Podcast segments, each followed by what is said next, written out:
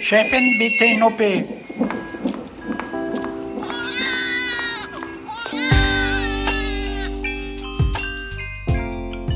Hallo und herzlich willkommen zum Gyncast, der vollkommen unzensierten Sprechstunde mit Dr. Mandy Mangler, mit der wir hier wie immer in einem Bereitschaftszimmer des Auguste-Victoria-Krankenhauses in Berlin-Schöneberg sitzen. Ja, wir, das sind eben Dr. Mandy Mangler.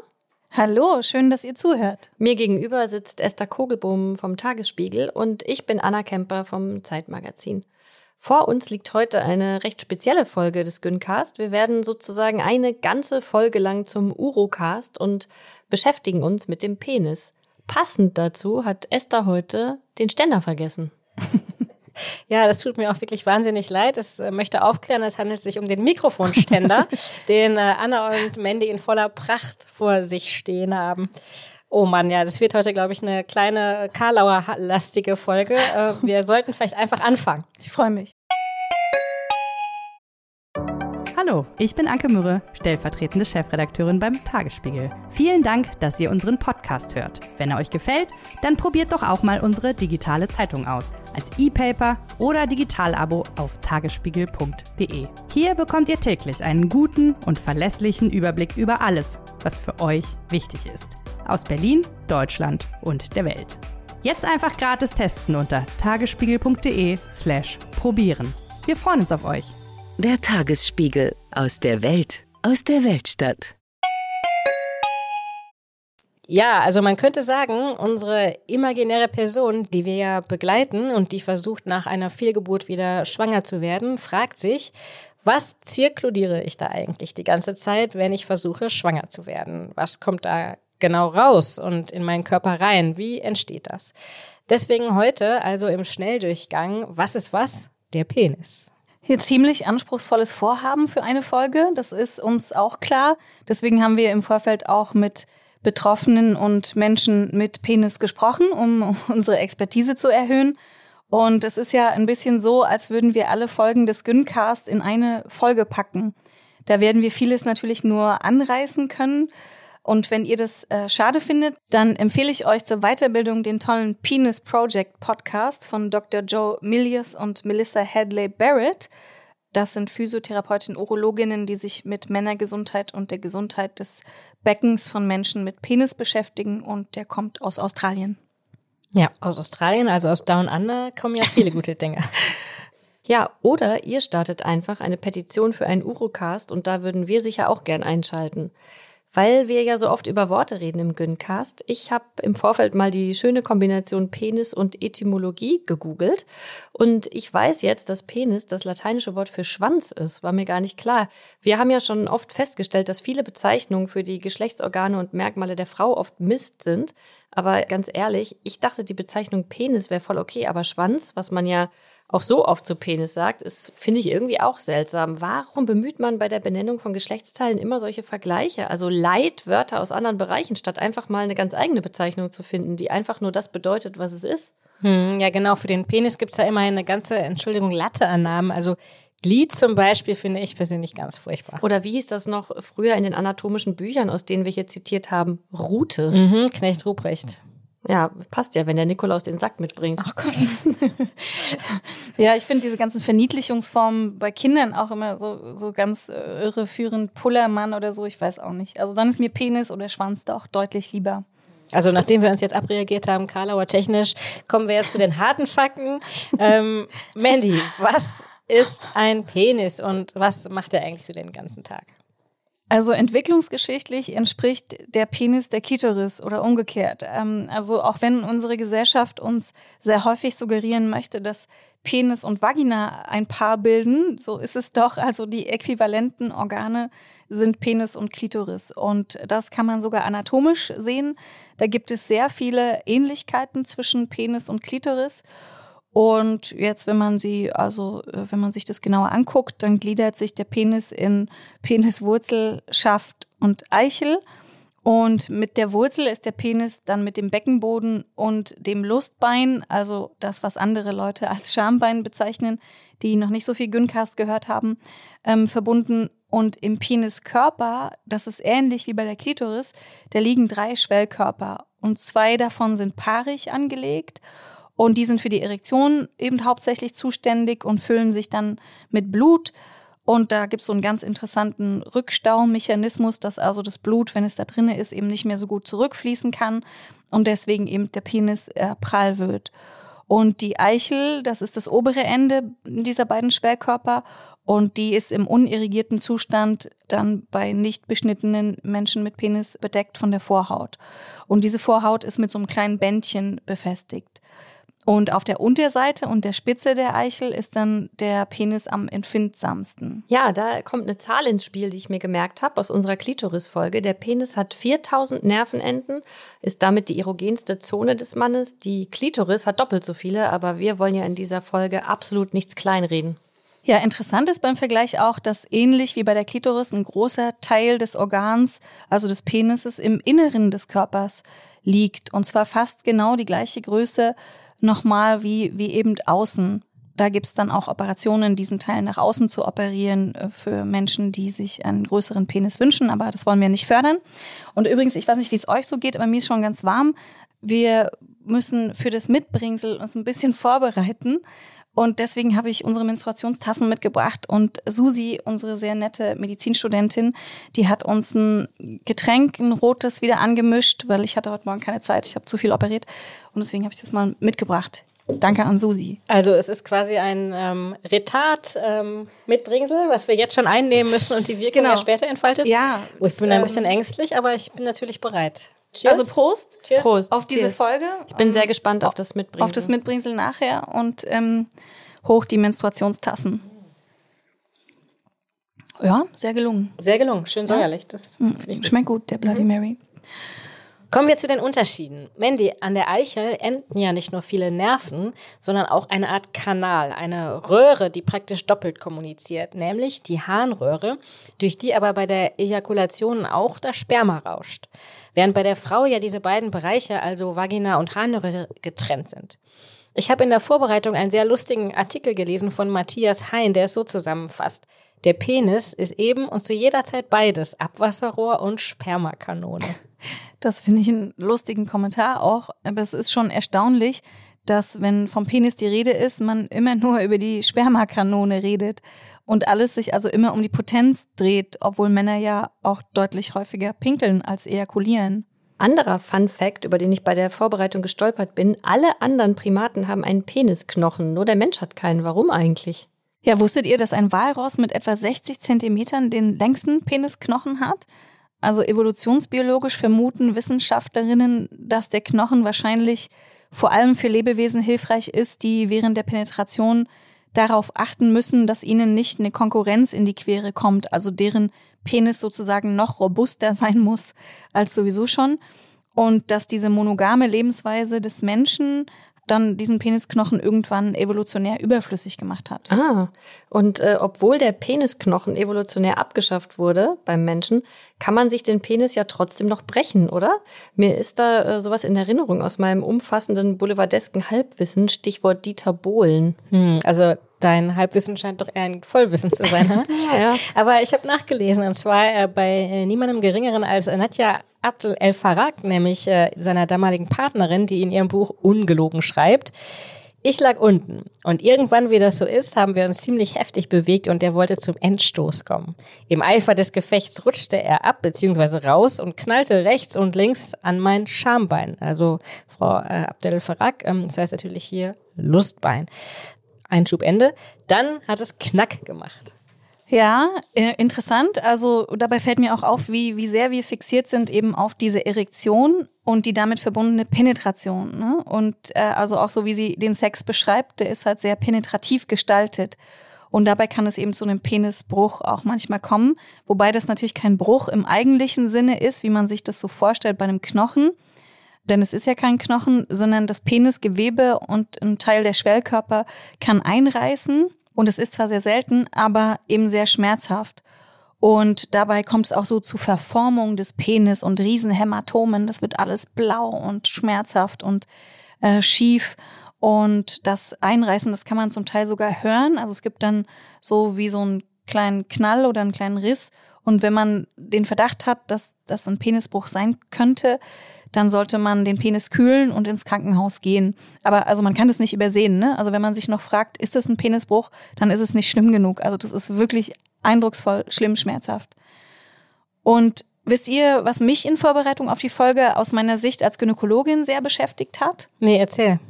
Also ich finde es frappierend, wie unterschiedlich bei Männern und Frauen mit dem Thema Vorsorge umgegangen wird, und zwar aus ärztlicher Sicht. Also das ist ja so, dass wir Frauen eine regelmäßige Gesundheitsvorsorge bei unseren Frauenärztinnen wahrnehmen können. Und es ist sehr strukturiert und es erhöht unsere Gesundheit und es ist ein sehr, sehr tolles Netz, um unsere Gesundheit auch zu verbessern. Und Männer haben das überhaupt nicht. Und da könnte man jetzt auch, wenn man es kritisch betrachten würde, sagen, okay, der Körper der Frau ist also sozusagen mitbestimmungspflichtig oder würdig oder wird eben, da wird eben die Frau engmaschig ja auch beraten. Der Körper des Mannes ist aber frei und äh, der kann sich also um seine Gesundheit kümmern, muss er aber nicht, aber er kann damit auf jeden Fall sehr viel freier umgehen, mit allen damit verbundenen Nachteilen natürlich, was auch seine Gesundheit betrifft. Und ich finde, wir täten gut daran, auch Männergesundheit mehr in den Fokus zu bringen und den Körper des Mannes der eben auch von einer hohen Rate an Krebserkrankungen auch im jungen Alter betroffen ist, dort eine Gesundheitsvorsorge anzubieten, die die Gesundheit erhöht und vielleicht ein bisschen mehr zurückzutreten von der Perspektive, der Körper der Frau muss mitbestimmt werden. Hm, wir möchten also an dieser Stelle unbedingt äh, Werbung machen für Männergesundheit. Also Männer geht zur Vorsorge, fordert sie ein und lasst euch in diesem Sinn gern bevormunden. Und Mandy, wir waren ja eben schon mal beim Thema Größe, denn das ist ja, wenn es um den Penis geht, das allseits beherrschende Thema. Viele Männer denken, ihr Penis sei zu klein. Aber ich finde, wir sollten hier gar nicht unbedingt in die Falle tappen und Größen diskutieren, also zum Beispiel, welche Nation hat im Schnitt den längsten und so weiter, sondern vielleicht einfach mal deeskalieren und uns anschauen, welche Rolle spielt die Größe eigentlich aus Sicht der Zirkludierenden? Ich würde hier gern mal eine in diesem Raum repräsentative Umfrage machen. Könnt ihr jetzt und hier sagen, welche Länge die Penisse eurer Partner haben? Äh, ja oder nein genügt übrigens. Nein, aber ich habe auch keinen äh, elektronischen Entfernungsmesser. Ja, na klar. Also ich habe ähm, das genau im Kopf, ja, großer Fokus. Ähm, und ich habe auch so eine ganze Penisgalerie in meinem Kopf. Nein, kleiner Spaß, Entschuldigung. Ähm, ich äh, finde bei dieser Frage, also steckt halt auch schon so viel drinne wie, wie bizarr, ne? Das Geschlechtsorgan des Mannes muss groß sein, das der Frau muss klein sein. Und ein großer Penis ist zum Teil sogar hinderlich, wenn wir uns überlegen, dass wir penetrativen Sex haben und dieser Penis so groß ist, dass kein Kontakt des Körpers zwischen den Beteiligten entsteht, sondern da so eine Lücke entsteht. Ne? Dann muss die Klitoris extra stimuliert werden und so weiter. Und ich glaube, es geht vor allem eigentlich bei dem Aussehen oder der Größe des Penis darum, ob das Paar zusammenpasst. Wie meinst du zusammenpassen? Also spirituell vom Sternzeichen her oder doch anatomisch? Nein, also anatomisch, ja. Ähm, also, also anatomisch ist ganz wichtig, so dass ähm, bei, wenn wir jetzt von heteronormativem Sex ausgehen, wo Vulva, Vagina und Penis beteiligt sind und wo es vielleicht zu einer Penetration kommt, dann ist es eben wichtig, dass diese Organe irgendwie von ihren Winkeln und insgesamt zusammenpassen und sich gegenseitig stimulieren. Und es ist bei manchen Paaren, die passen gut zusammen, manche passen nicht so gut zusammen. Und da ist ein großer Penis eigentlich eher hinderlich, weil dann der Abstand zwischen Vulva und Körper des äh, beteiligten Mannes dann vielleicht auch zu groß ist und die Stimulation nicht auf die Vulva übergreift.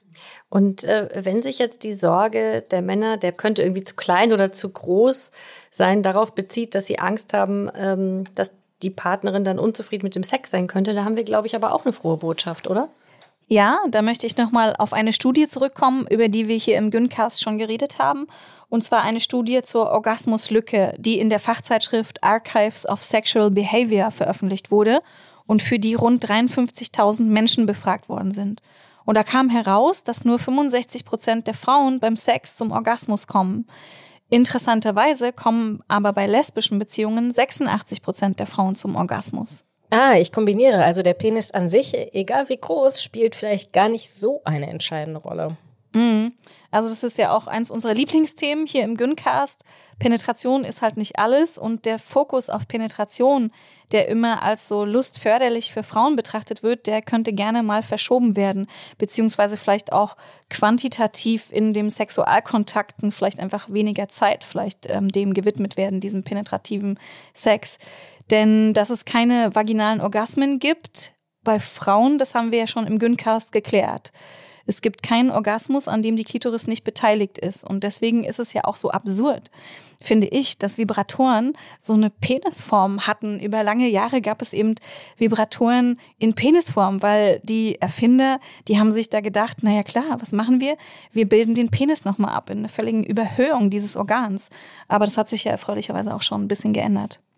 Fragt ihr euch nicht auch manchmal, warum diese David-Statue von Michelangelo so einen kleinen Penis hat? Ich meine, der hätte ihn doch genauso gut mit so einer riesigen Erektion darstellen können. Also Marmor gab es ja wirklich in Italien damals genug. Ja, stimmt. Äh, dazu habe ich eine Aussage der Kunsthistorikerin Ellen Orezon gefunden, die sagt, das liegt vor allem daran, dass große Penisse mit Dummheit und Hässlichkeit verbunden oder schlichtweg als etwas Tierisches imaginiert wurden damals. Und ein kleiner, schlaffer Penis soll mit Tugenden wie Bescheidenheit, Stärke und, ganz wichtig, emotionaler Kontrolle assoziiert worden sein. Also ich finde das schwierig, Penisse so zu vergleichen, auch ähm, dass man sagt, großer, kleiner Penis insgesamt, weil ich finde, wir setzen damit auch Männer so total in, in, in so einen Leistungsdruck, dann immer den perfekt schnell irrigierten, großen, steifen Penis zu haben, so, ich weiß nicht, also ob das wirklich unser Ziel ist. Aber wenn man jetzt Penisse vergleichen wollen würde, dann könnte man zum Beispiel ja unterscheiden zwischen Fleisch- und Blutpenis. Da gefällt mir aber die englische Bezeichnung deutlich besser. Da nennt man diese beiden Typen Shower und Grower. Und rund 80 Prozent der Männer haben übrigens einen Grower, also einen Penis, der im nicht irrigierten Zustand eher kleiner ist und bei Erektion dann deutlich wächst. Und ein Shower wäre also ein Penis, der nicht irrigiert, auch schon sehr groß ist und dann mit einer Erektion nicht mehr so deutlich größer wird, sondern eben so per se schon einfach groß ist. Nun ist ja die eine Angst, die viele Männer haben, die mangelnde Größe und die andere ist aber, das hast du eben auch schon angesprochen, Mandy, die mangelnde Steife, also Erektionsstörung. Der Journalist Hajo Schumacher schreibt dazu in seinem Buch Männerspagat, äh, der Penis muss hart werden und es muss am Ende was rauskommen. Das sind zwei überprüfbare Funktionen, deren Nicht-Funktionieren größte Panik erzeugt. Erektionsstörungen sind das richtige Wort. Den Begriff Impotenz sollten wir eher vermeiden, weil es sich nicht unbedingt um so einen endgültigen Zustand handelt. Und ich habe mich da mal bei dem Hardcore-Spezialisten Dr. Mario Zacharias, dem Chefarzt der Urologie hier im AVK erkundigt, äh, der mich da auch nochmal geupdatet hat zu dem Thema. Ja, Mandy, was können denn da die Ursachen sein für Erektionsstörungen? Mario Zacharias sagte, Bewegungsmangel, Übergewicht und ungesunde Ernährung sind wichtige Faktoren und Sport und gesunde Ernährung können da tatsächlich helfen. Und dazu kommt, dass die engen Gefäße im Penis schneller verkalken und daher sollte man immer schön in Übung bleiben. Also viel Sex hilft da eben viel und zu lange Abstinenzen, die sind ein Problem. Und ähm, welche Rolle spielt da die Psyche? Also können Erektionsstörungen auch äh, Kopfsache sein? Können auch Kopfsache sein. Also psychische Ursachen gibt es da auch. Das kommt immer so ein bisschen drauf an, auf das Alter der betroffenen Person. Und im höheren Alter sind es dann aber schon auch organische Ursachen, die man findet, sagt der Chefarzt Mario Zacharias. Und wenn die Störung erstmal da ist, dann kommt natürlich der Kopf dazu und dann bedingt sich das dann auch gegenseitig. Aber dann gibt's ja auch noch Viagra. Viagra, genau, gibt es dann noch und das fördert die Durchblutung und hilft beim Aufbau der Erektion und der Haltbarkeit der Erektion. Und Viagra hat einen enormen hohen Absatz, also wird sehr viel verkauft und angewandt. Aber bevor man das benutzt, sollte man auf jeden Fall abklären, woran die Erektionsstörung jetzt liegt, wenn sie länger besteht. Ne? Also jetzt, wir reden jetzt nicht um äh, Phänomene, die ab und zu mal auftreten, sondern so eine grundlegende ähm, nicht mehr Möglichkeit, eine Erektion zu bekommen. Denn zum einen versucht man ja immer nicht so viele Medikamente zu nehmen und Viagra ist schon auch ein ähm, Mittel, was im ganzen Körper wirkt. Und man versucht natürlich auch die Probleme anders äh, zu beheben. Und Erektionsstörungen, die können auch ein Zeichen für ein erhöhtes Herzinfarktrisiko sein und Infarkte kündigen sich ja oft schon Jahre vorher in Form von Erektionsstörungen an. Und um dieses Risiko dann auch richtig einschätzen zu können, da wäre es gut, wenn man das vorher abklärt und nicht einfach nur Viagra nimmt, um das Ganze zu abzudecken und nicht ernst zu nehmen.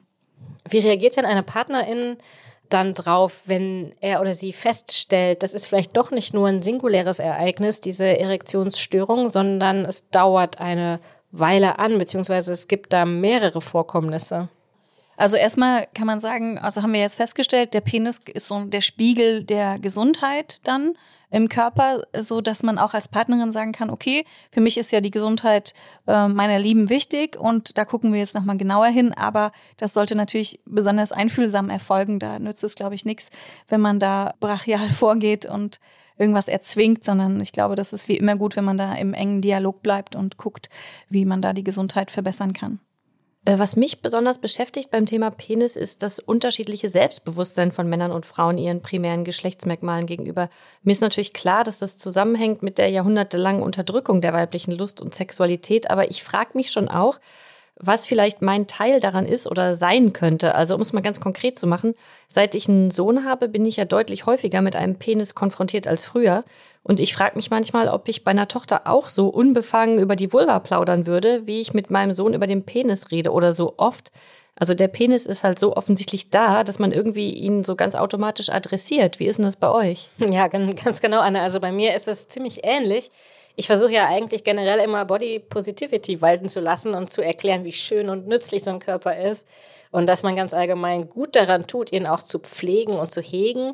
Aber wie viel Stolz auf das eigene äh, Gemächt ist da eigentlich erlaubt, ohne eben, dass diese toxische Männlichkeit schon hinter der nächsten Ecke winkend wartet. Ne? Also ich lobe ja meinen kleinen Sohn für alles Mögliche, denke ich mir, und dann ist es dann auch okay, ihn für diese Tatsache zu loben, für die er gar nichts kann und wie viel Lob ist da übertrieben. Und ich habe da eine ganz lustige Erfahrung gemacht. In unserer Kindertagesstätte hing eines Tages in der Garderobe so ein Plakat von der Erzieherin, die ich an dieser Stelle herzlich grüßen möchte, gestaltet. Auf der waren dann so Sätze aufgeschrieben, äh, die die Kinder gesagt hatten. Und äh, da war so bei meinen, ich möchte gerne Feuerwehrmann werden oder was was Kinder so sagen, aber da war eben auch mhm. der Satz, mein Penis ist zu groß und schön. Und mir wurde schon ganz heiß und ich habe dann die Erzieherin gefragt, von wem denn dieser Satz stammt. Und da sagt sie ja, dreimal darfst du raten. Ja? Natürlich von deinem Kind. Und ähm, ja, ich fand es irgendwie süß, äh, aber es war doch auffällig. Tja, also ich würde jetzt gerne berichten, dass eine meiner Töchter in der Kita so ein Plakat bestückt hat mit Meine Vulva ist so groß und schön. Aber das ist noch nicht passiert und ich glaube, da sind wir auch als Gesellschaft noch weit entfernt davon leider.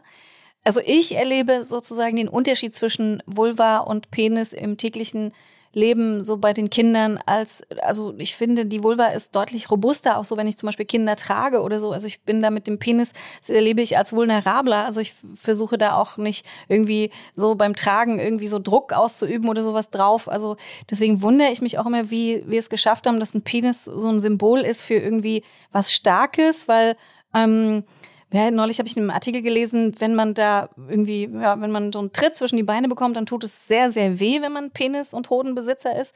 Aber wenn jetzt man an die Vulva getreten wird, das ist jetzt nicht ähnlich schmerzhaft. Also da erlebe ich die Vulva als deutlich robuster, stärker.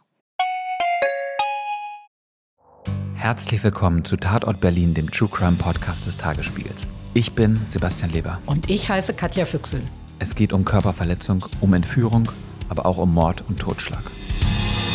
77 Jahre lang hat sich ein Justizbediensteter aus Berlin nie was zu Schulden kommen lassen, bis er nach fast 40 Jahren glücklicher Ehe seiner 78 Jahre alten Frau ein Kissen aufs Gesicht drückt und sie tötet. Wir werden heute die Frage klären, was es für Folgen hat, wenn man einen Polizeibeamten in aller Öffentlichkeit bedroht mit Sätzen wie Ich schwöre, ich fick dein Leben. Es geht um den Prozess gegen den sogenannten Clanchef Arafat Abu Chaka und drei seiner Brüder. Unsere nächste Folge, da ist alles ganz anders, als es zunächst scheint. Hört rein bei Tatort Berlin, dem True Crime Podcast des Tagesspiegels. Abonniert Tatort Berlin jetzt, um keine Folge zu verpassen.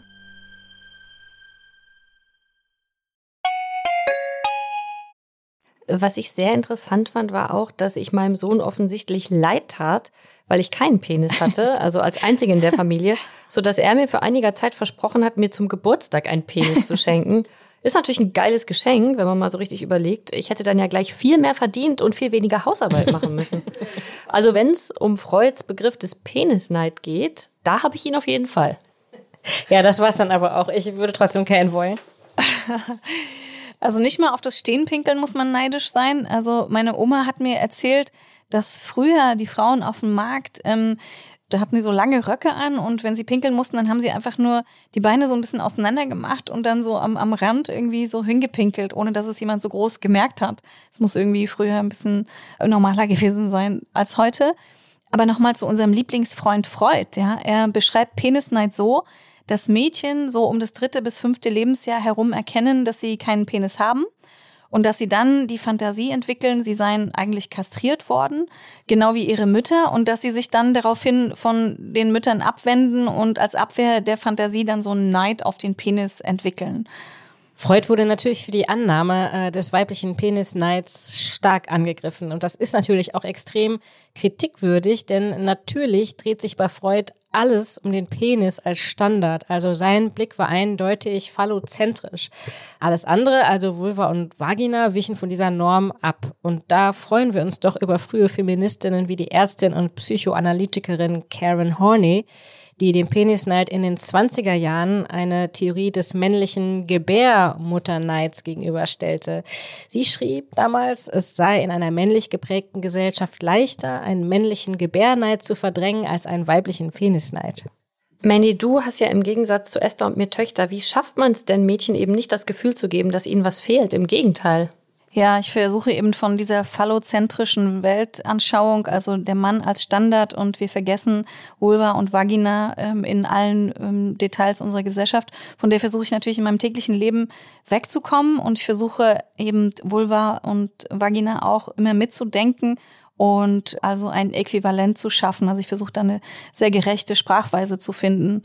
Und da, glaube ich, kann man damit anfangen, indem man überhaupt mal das Wort Vulva in den Sprachgebrauch äh, der Kinder einbringt. Wir haben darüber auch schon mal geredet, dass ähm, es sehr viele Worte eben für die Vulva gibt, die verniedlichend sind und die eben aber auch den Mädchen die Stimme nehmen, über dieses Organ zu reden. Und da freue ich mich immer, wenn ich die Vulva beim Namen nennen kann, ja.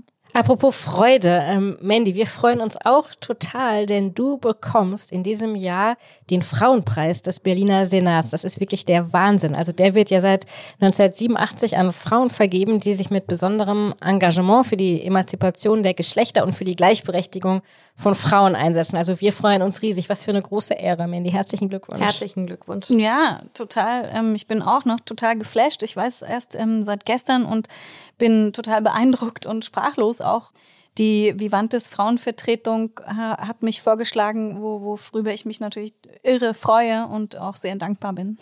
Du bekommst diesen super wichtigen Preis im Juni im Roten Rathaus in Berlin Mitte verliehen und aus irgendeinem cheesy Grund liebe ich Preisverleihung so sehr und heule bereits jetzt. Äh, Rotes Rathaus, ist das nicht direkt neben diesem Phallus-Symbol am Alexanderplatz? Ja, also wenn der Berliner Fernsehturm ein Phallus-Symbol ist, dann leidet er aber unter einer gehörigen Vorhautverengung, oder? Und über diese Vorhaut äh, sollten wir auch noch sprechen, denn es gibt ja beschnittene Penisse und unbeschnittene. Und die Beschneidung ist in einigen Religionen und Kulturkreisen üblich, beispielsweise im Judentum, bei den Muslimen. Äh, in den USA sind auch viele Männer beschnitten. Mandy, wie läuft so eine Beschneidung eigentlich üblicherweise ab? Also so eine Beschneidung ist eben die Vorhaut ja einfach zu entfernen zu einem gewissen Ausmaß, meistens vollständig. Und sie wird dann über den Penis gezogen und abgeschnitten meistens. Manchmal gibt's auch so Clipgeräte, da kann man sie so zack abklippen.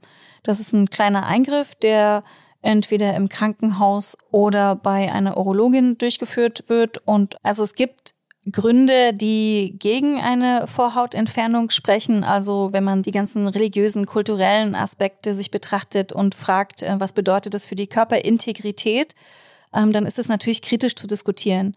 Aber aus medizinischer Sicht gibt es durchaus Gründe, die dafür sprechen können, ähm, die Vorhaut zu entfernen. Und zwar zum Beispiel jetzt so ganz einfache Gründe. Eine Vorhautverengung, die kann bestehen und Schmerzen beim Sex machen, weniger Lust verursachen oder auch richtig äh, einreißen und Blutungen. Und ähm, vor allem kann sich aber unter dieser Vorhaut auch Smegma bilden. Das sind ja so an der Vulva und am Penis so abgestorbene Zellen, äh, Sekret, was dort übrig ist und sich eben gerne in Schleimhautfalten legt. Und das kann eben zum großen Teil unter der Vorhaut sich finden. Und dieses Smegma wiederum, das ähm, ist so Nährboden für Bakterien, Pilze und Viren auch. Und dort äh, setzt sich zum Beispiel auch das HPV-Virus fest. Und jetzt, wenn man weniger Smegma hat, wenn man keine Vorhaut hat, dann hat man auch weniger sexuell übertragbare Erkrankungen oder Infektionen, zum Beispiel weniger HIV, weniger Pilze, weniger Bakterien und weniger HPV. Und damit erniedrigt man also sein eigenes äh, Erkrankungsrisiko. Und für die dazugehörigen Menschen mit Uterus, die eben ähm, Sex haben mit einer Person ohne Vorhaut, diese haben dann auch ein wiederum niedrigeres Risiko für Gebärmutterhalskrebs. Und in Deutschland haben wir pro Jahr ungefähr 4600 Frauen, die an Gebärmutterhalskrebs durch HPV erkranken. Aber weltweit ist das ein Riesenthema, dass ähm, Indien, Afrika, dort sterben ähm, sehr viele Frauen wegen Gebärmutterhalskrebs, also ist, ähm, meistens in der Top 3 der Todesursachen der Frauen. Und deswegen lohnt sich schon darüber nachzudenken, wie wir also unsere Gesundheit als Gesellschaft erhöhen. Und das könnte ein Aspekt davon sein. Aber es gibt auch Männer, die beklagen, dass durch die Beschneidung ihre sexuelle Empfindbarkeit geringer geworden ist.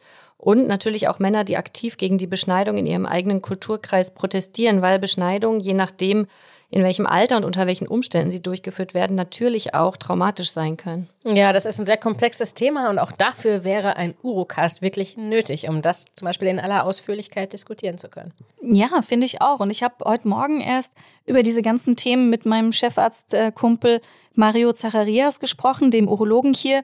Und der ähm, hat so viele interessante Sachen auch schon gesagt, dass ich finde, das wirklich bedarf einer weiteren Betrachtung. Und er hat mir zum Beispiel auch gesagt, das will ich noch ganz kurz ergänzen, dass der Penis und der Teil unter der Vorhaut auch dringend äh, regelmäßig gesäubert und gewaschen gehört. Und das finde ich total interessant, weil wir haben ja hier im Gyncast schon oft darüber gesprochen, wie das mit der Vulva und der Vagina ist. Und wir wissen ja, dass man die Vagina gar nicht wäscht und die Vulva eben entweder nur mit warmem Wasser oder mit einer milden Seife. Und er sagte aber, nein, also der, man muss beim Duschen als Mann oder Penisbesitzer die Vorhaut unbedingt zurückziehen und da gründlich säubern. Das äh, wäre ganz, ganz wichtig, um eben die, das Smegma und alles da ähm, zu entfernen. Also wir können jetzt eigentlich in die Drogerien gehen und die ganzen Intimwasch-Lotions äh, rüber ins Männerregal schieben. Vorhin haben wir ja schon darüber geredet, dass Männer ein unbefangenes Verhältnis zu ihren primären Geschlechtsmerkmal haben, was ja auch sehr schön für sie ist. Äh, allerdings hat das auch unschöne Folgen. Ich sage nur Dickpics. Oh ja, also stellt euch das mal umgekehrt vor. Pussypics in den Inboxen von Typen, die ihr demütigen wollt. Ja, unvorstellbar. Ähm, es gab auch eine sehr interessante Umfrage unter Dickpic-Versendern. Ein Drittel der Befragten schickte ähm, dieser Umfrage zufolge die Bilder in dem Glauben, die Belästigte mit Hilfe von Belästigung verführen zu können. Ähm, jeder zweite schickte ein Foto in der Hoffnung, im Gegenzug ein gleichartiges Bild zu erhalten. Einer von fünf war der Ansicht, dass es eine normale Art zu flirten oh ist.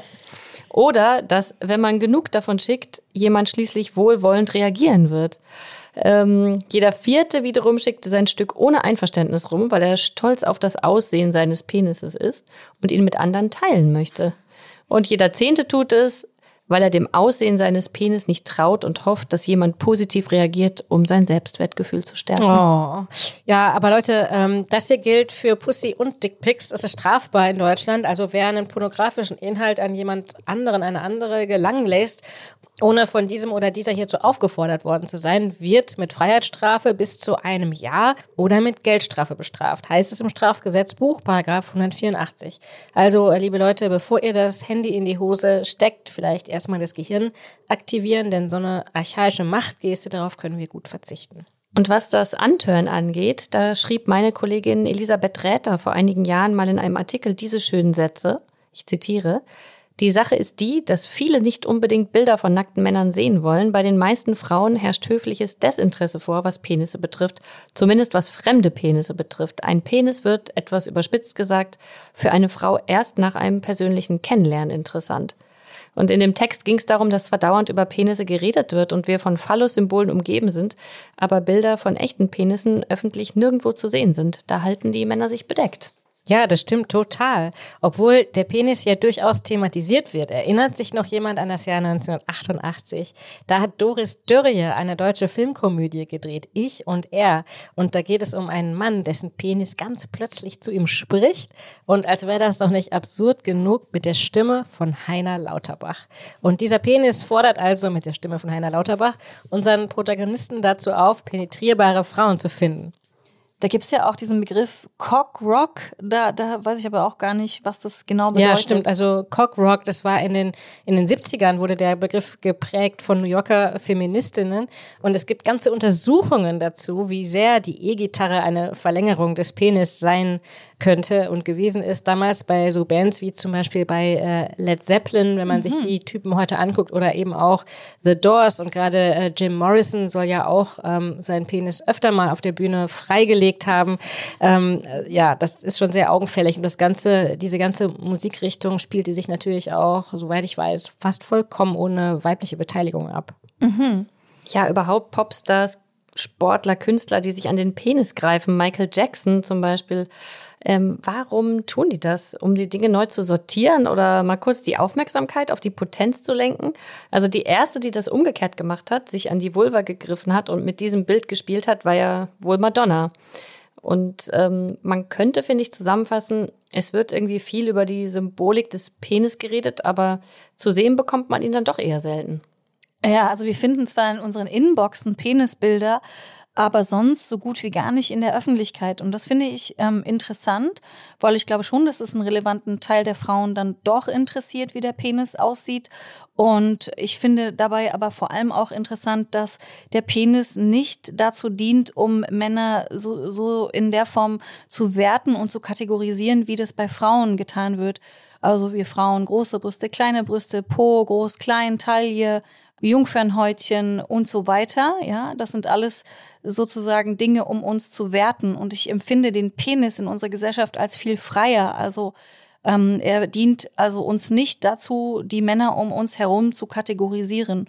Und damit verbunden weiß man jetzt auch gar nicht so genau, wie der Penis von denen äh, um uns herum so aussieht. Ne? Weil er halt einfach nicht so sichtbar ist. Mhm. Ja, er wird bewusst eben ähm, auch äh, aus der Öffentlichkeit mehr ferngehalten und die Attribute der Frau, die werden in die Öffentlichkeit gezerrt, genau beleuchtet und genau bewertet.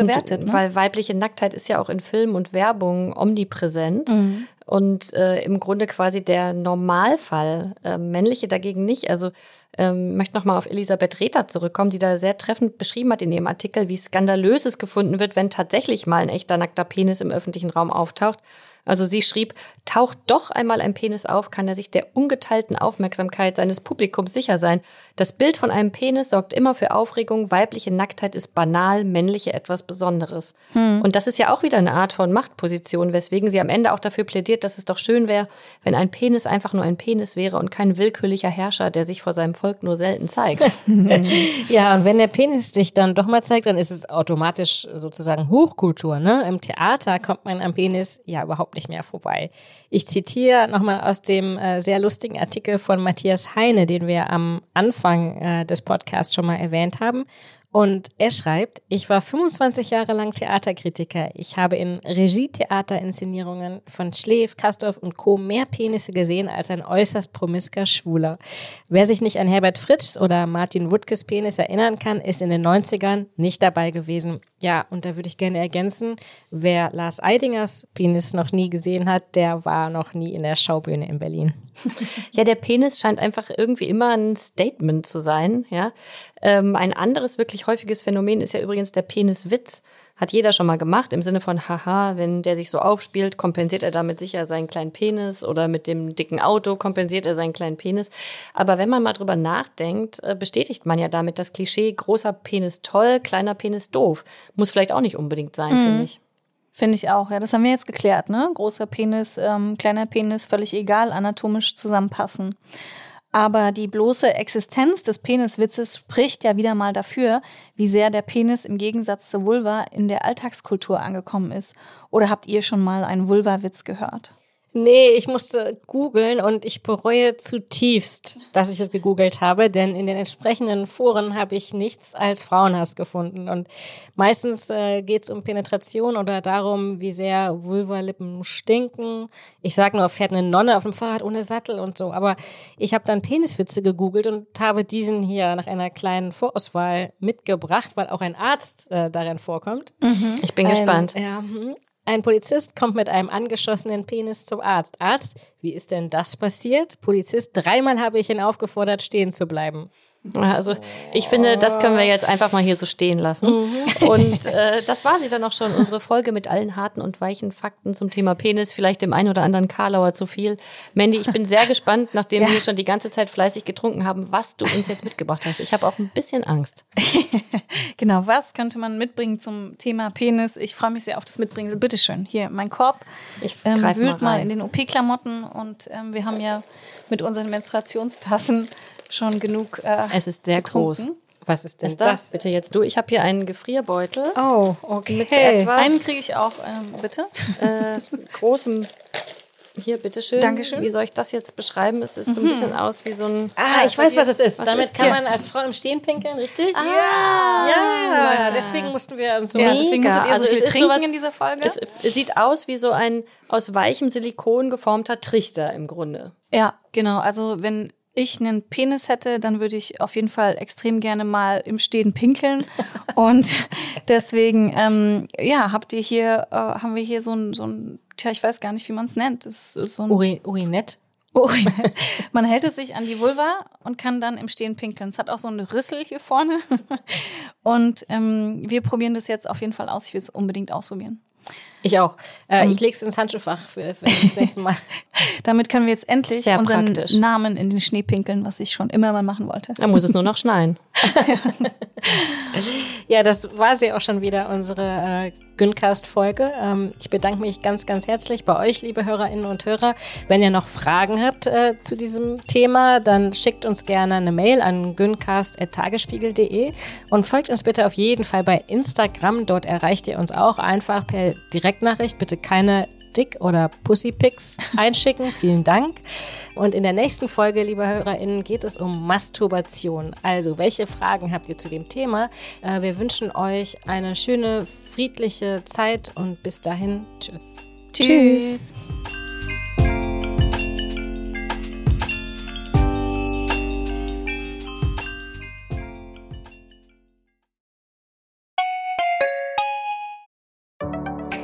Hallo, ich bin Lorenz Marold, Chefredakteur beim Tagesspiegel. Wenn Ihnen unser Podcast gefällt, testen Sie doch gerne auch mal unser E-Paper oder unser Digital-Abo mit allen Inhalten von tagesspiegel.de. Wir sind rund um die Uhr für Sie da, damit Sie wissen, was wirklich wichtig ist. In Berlin, in Deutschland und international. Sie können unser Angebot jetzt gratis testen unter tagesspiegel.de slash probieren. Der Tagesspiegel aus der Welt, aus der Weltstadt.